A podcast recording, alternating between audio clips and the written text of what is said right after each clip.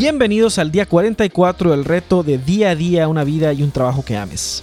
El día de ayer hablamos de lo importante que es ponerte la mascarilla de oxígeno primero y con esto nos referimos a invertir en tu crecimiento y tu desarrollo. Ya solo estamos a un día de terminar el reto. Tengo para ti una sorpresa de reflexión para mañana increíble, no te lo puedes perder, pero te doy un adelanto.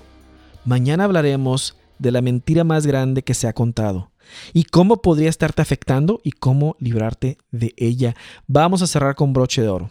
Pero hoy, hoy vamos a hablar de la ventaja de la gratitud y te invito a reflexionar en esta frase. Es solo con gratitud que la vida se hace más plena. Dietrich Bonhoeffer. La gratitud, el tener un espíritu de gratitud, nos ayuda a mantener la esperanza. Tener un corazón agradecido hacia Dios y hacia los demás te va a dar una perspectiva de esperanza. Pasamos de pensar en lo que no tenemos para pensar en lo que sí tenemos. En este, en este reto, en estos días de, estos 45 días, hemos visto qué es lo que causa esta insatisfacción. Le llamamos la santa insatisfacción y cómo esta nos lleva a poder ser una mejor versión de nosotros mismos y poder encaminarnos hacia Dios donde Dios nos está llamando. Esta santa insatisfacción es la que ha secado vidas de héroes, líderes, santos y hoy vive y vidas de grandeza de las que han hecho gran bien a la humanidad. Pero si solamente nos centramos en lo que no tenemos y en lo que nos falta por llegar ahí, no vamos a lograr avanzar nada. Tenemos que tener una actitud de gratitud por donde estamos ahorita también. ¿Sí? Porque esa visión de gratitud ¿sí? principalmente a Dios, nos va a tener con las antenas abiertas para nuevas oportunidades de crecimiento y para ver posibilidades y oportunidades donde no las veíamos antes. Nos va a ayudar a ser más pacientes y perseverantes porque el reconocer lo que tenemos actualmente nos ayuda a valorar en donde ya estamos. La gratitud nos recuerda que tenemos responsabilidad también, que parte de lo que se necesita hacer para lograr algo es nuestra responsabilidad y de que somos responsables de administrar lo que Dios nos ha dado. Nos ayuda a expandir nuestro horizonte, poder ver más alternativas y viendo oportunidades donde los que no son agradecidos ven obstáculos. La gratitud nos acerca a Dios.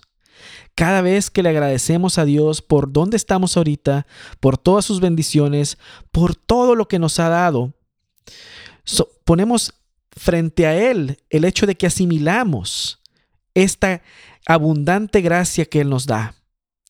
Y esta actitud nos hace acercarnos más a Dios por esto. Por eso es tan importante tener una actitud de gratitud en nuestra vida. Darle gracias a Dios por las pequeñas cosas y por las grandes cosas.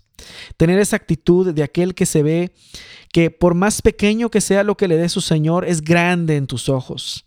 ¿Sí? Y que puedes valorar todo, lo por más pequeño que sea, que tienes en esta vida y donde estás en este momento.